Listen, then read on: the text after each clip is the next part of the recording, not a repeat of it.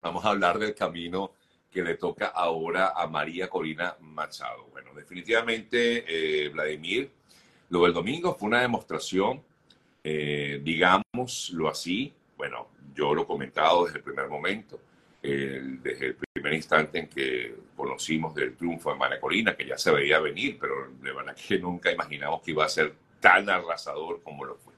Pero que demostró María Corina que es una líder y que el mundo quiere, o el país, Venezuela, quiere un cambio definitivamente eh, político en la nación, aunque el régimen mm, se quiera hacer la vista gorda al respecto, porque sabe muy bien qué es lo que quiere el país, sabe muy bien lo que quiere Venezuela, sabe muy bien que la gente fue a votar, pueden, pueden tildar de fraude lo que quieran, pero sabe muy bien que la gente salió a votar. Estos son por supuesto, discursos que dan para tratar de minimizar y empañar lo que fue el proceso electoral del pasado domingo, eh, eh, pero eh, el régimen sabe muy bien que María Corina ha, ha capitalizado todos los errores que ellos han cometido. Hay dos cosas. Lo primero es que si tuviera que hacer una metáfora de lo que ocurrió el domingo, es un jonrón con bases llenas y segundo, una bofetada bien pegada al régimen de Maduro, bien, bien pegada al régimen. Y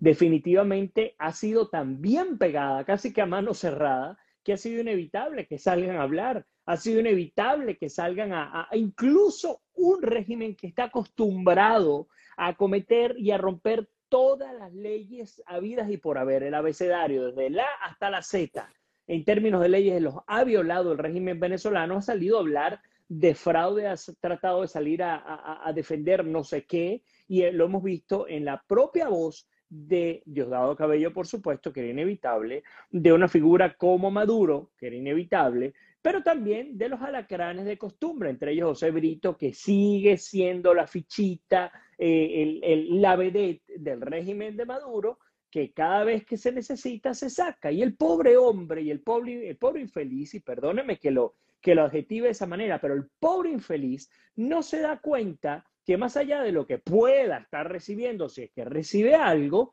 pues el hombre no va a lograr conseguir absolutamente nada desde el punto de vista político, ni de un lado ni de otro para el resto de su vida. Se está condenando políticamente su carrera. ¿Y por qué lo digo? Y ustedes me dirán, bueno, ¿qué hace Vladimir hablando de Brito? Bueno, este hombre, este alacrán, este hombre que supuestamente pertenecía a la fila, si mal no recuerdo, primero justicia, eh, ha salido ya a meter un recurso en contra de las primarias, porque él, el defensor de no sé quién y de no sé qué, ha salido a decir que es imposible que haya votado tanta gente en las primarias, que no había la suficiente, la cantidad suficiente de mesas, que María Corina Machado esto, que María Corina Machado lo otro. ¿Qué resumen? En resumen, era inevitable. La casta política venezolana murió el domingo, murió el domingo, a pesar de que María Corina Machado tiene décadas en la política, siempre ha estado allí, abajito, de segundona. ¿Por qué? Porque no había sido aceptada por el, por el pueblo venezolano por muchas razones. Pero resulta que ante el hastío del pueblo venezolano, y lo veníamos diciendo tú y yo hace más de un año, Sergio, se necesita una mujer, meterla en la figura, que es lo que nunca había ocurrido en, la, en la política reciente. Cuando entra una mujer en la figura, va a romper el estamento tradicional político venezolano y ahí el juego va a cambiar. Aquí está la mujer finalmente en la figura. La gente quería eh, a esa mujer, quería a María Corina Machado y resulta que las viejitas de Propatria que detestaban a María Corina hace 10 años atrás, en el 2012, cuando ella fue candidata presidencial eh, o precandidata y no llegaba ni al 10% de los votos, fueron las que salieron a votar por, por María Corina y a organizar sus mesitas de votación para poder llevar a cabo estas primarias que, otra vez, como siempre lo digo, son individuales, no son vinculantes, así que el régimen no tiene que meter sus, sus pero, en absolutamente pero, pero tiene que hacerlo, quiero decir, no es que tiene que hacerlo, lo hace precisamente para tratar de empañar esto que la gente ha sentido, ¿no? Eh, sobre todo el domingo, esta emoción, esta alegría, esta esperanza. Y nos demuestra el propio régimen algo que le hemos dicho mil veces y ha tratado de ocultar, la legitimidad no se gana solamente con votos. La legitimidad se gana con el respaldo y el apoyo popular. Y al ver que hay todo un movimiento en las barriadas en Venezuela, en las urbanizaciones de clase media de Venezuela. No te estoy hablando de la Lagunita, ni de Latillo, ni de Baruta. Te estoy hablando de las propias barriadas. La legitimidad que traspasa cualquier tipo de votación, avalada o no por el, por el órgano eh, electoral de gobierno, que es el CNE, pues entonces ahí sí salen a responder. Entonces, la gran conclusión en este punto es, saben que no tienen legitimidad, estoy hablando del régimen de Maduro, saben que no tienen apoyo popular y saben que María Corina Machado, aunque esté inhabilitada, además por las razones más estúpidas que uno puede imaginarse y, a los que no recuerdan por qué está inhabilitada ahora lo podemos comentar, pero por las razones más estúpidas que se pueden imaginar, esa mujer representa un peligro real para el régimen de Maduro y para el 2024. Así que cuidado, porque lo que se va a ver y lo que ya se está viendo es el prefacio de toda una guerra que va a durar hasta el 2024. Y eh, la gran pregunta, por supuesto, que viene es eh, cómo van a permitirle llegar a María Corina. ¿Será que le, realmente le van a permitir llegar a ser la candidata presidencial? O candidata yo sigo, presidencial? Yo sigo creyendo que no. Claro. Yo sigo eh, eh, es lo que, muchos pensamos. Quizás no le van a permitir, pero eh, esto que ocurrió el domingo efectivamente le da de alguna manera una protección o un blindaje, un apoyo multitudinario que ahora, pues efectivamente, la impulsa para llegar a ser esa candidata que va a medirse contra Maduro en 2024. Es lo que ha dicho eh, Corina, justamente. Ella sabe lo que se está enfrentando y definitivamente ahora es que comienza la lucha. ella decía, no es el fin, es el principio del fin. Y yo estoy de acuerdo con ella. No es fácil, es prácticamente imposible que sea habilitada, pero hay que buscar el apoyo, sobre todo popular venezolano. Yo creo que el tema internacional es importante, sí, exacto. ya no es el tema internacional que debe estar presente, debe estar. Exacto que Estados Unidos, que la Unión Europea, que el Papa y que el Dalai Lama hablen, la verdad es que a mí me tiene un poco sin cuidado, ¿no? Eh, lo único, lo único que sí me interesa a Estados Unidos es que, mira, ok, te estoy quitando parcialmente las sanciones económicas, estoy permitiendo que haya explotación gasífera y petrolera en Venezuela, que las empresas de Estados Unidos entren allí, pero cada seis meses te reviso el acuerdo. Si tú no cumples los acuerdos que tienes conmigo, me retiro. Hay que ver si esa, retirada va a ser real o no. Pero yo creo que esa sería la única amenaza que pudiera ayudar a empujar un poco más el barco hacia donde nosotros queremos ir. Pero me, llama la atención esto que dices. O sea, no depende de la comunidad internacional, depende del pueblo venezolano que pueda ser habilitada María Corina Machado.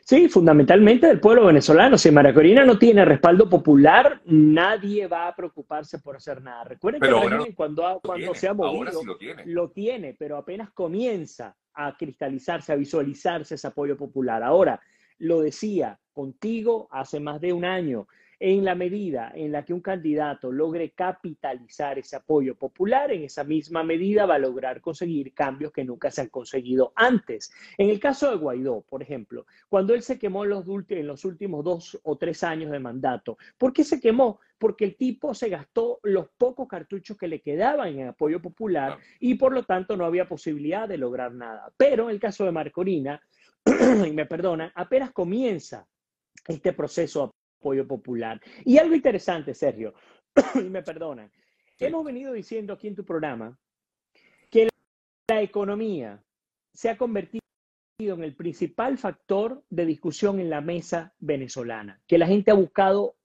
eh, su espacio dentro del país para desarrollarse y para sobrevivir. Pero el domingo se demostró que aunque ya la gente entienda que la política no le va a resolver el problema del plato en la mesa, Aún así, la gente cree en que hay una solución política a este problema. Por lo tanto, ahora entendiendo estos dos elementos que están sobre la mesa, antes era solo el de la política, ahora tenemos estos dos elementos sobre la mesa, probablemente el resultado termine siendo distinto. ¿Qué va a pasar? ¿Cómo veo yo estos próximos, qué será, eh, dos, tres meses? Vamos a ver acciones judiciales concretas, vamos a ver incluso a mi modo de ver, creo que pudiera aparecer alguien por allí buscando una inhabilitación, una inhabilitación, no, una eh, anulación del resultado de las primarias, un resultado que, insisto, es privado. han salido a decir, el propio Cabello salió a decir que era fraude, porque es que es imposible que te voten casi 3 millones de, de personas. Pero señores, si ustedes han salido con absolutamente el 100% de abstención de la oposición, con toda la trampa del planeta, a inventarse 7 y 8 millones de votos, ¿qué van a hablar ustedes de fraude? si ustedes son los que, escribieron el, libro, ¿no? Ese es el discurso. Además, hay algo que hay que tomar en cuenta. El sábado ellos no querían que nadie hablara de las primarias, eh, enviaron una, una notificación de parte de Conatel para que los medios no hablaran de las primarias, los medios privados para, para evitar cualquier sanción, se abstuvieron de hablar de las primarias durante el domingo, nadie habló de las primarias, una vez que vino el resultado, entonces todos hablan de las primarias, ahora todos hablan de las primarias. Claro que lo hacen y se les olvidó tumbar el Internet como en China, como, como en otros países comunistas, ¿no? Yo creo que ese fue el gran error del régimen de Maduro fue no tumbar el Internet como lo han hecho en otras oportunidades. Pero para los que no son venezolanos o que no viven en el país y no lo saben, es así lo que está comentando Sergio. la Comisión Nacional de Telecomunicaciones en Venezuela, o CONATEL, envió una orden, eh, según la información de los medios de comunicación, verbal a través de llamadas telefónicas, no querían evidencia física de lo que se estaba diciendo, una orden para no cubrir tanto la radio como la televisión para no cubrir el proceso de primarias. Y yo me pregunto, ¿por qué no hacerlo? ¿Cuál es el problema? ¿Cuál es el peligro? Otra vez, no se supone que no te va a votar nadie, no se supone que no es vinculante, no se supone que quien gane allí, pues está lo más probable inhabilitado. Bueno, aún así, el régimen nunca desestima al enemigo y lo hemos venido diciendo. Pero lo bueno del régimen es que cuando tú le metes una figura que no está en, el, en la fotografía, lo descontrolas. Y otra vez vuelvo al punto. María Corina Machado va a descontrolar completamente al Estado criminal venezolano. Recordemos que, por ejemplo, nada más en términos de campaña, ¿cómo? Discúlpame, ¿cómo? Comencemos por acá. Nada más en términos de campaña, María Corina Machado es la única, la única política venezolana que se ha atrevido a pararse enfrente a Hugo Chávez y cantarle sus verdades en una alocución nacional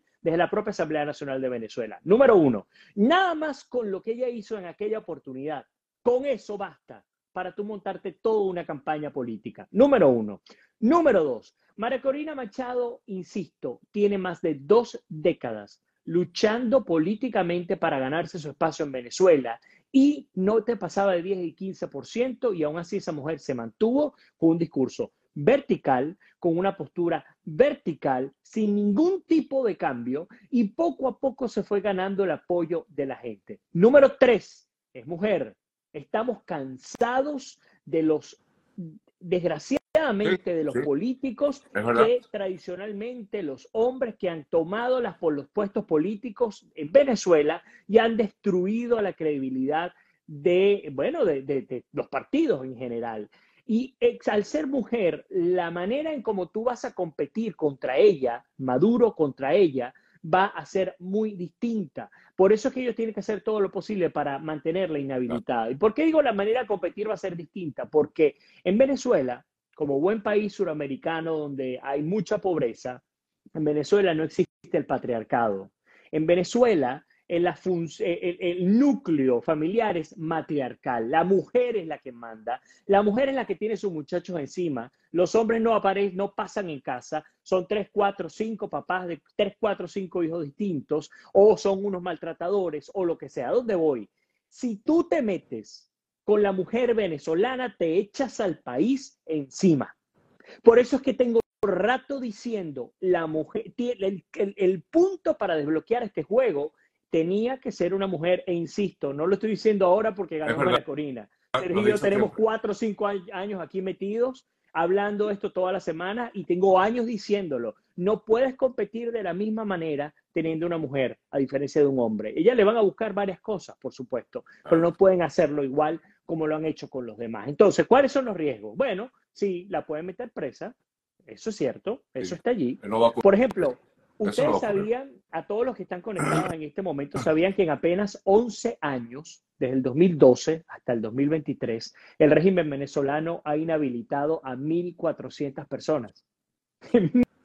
1.400 personas inhabilitadas políticamente. ¿Usted sabía que María Corina Machado está inhabilitada, palabras más, palabras menos, por no declarar sus estatiques en sus declaraciones de impuestos? Sí, lo están escuchando bien.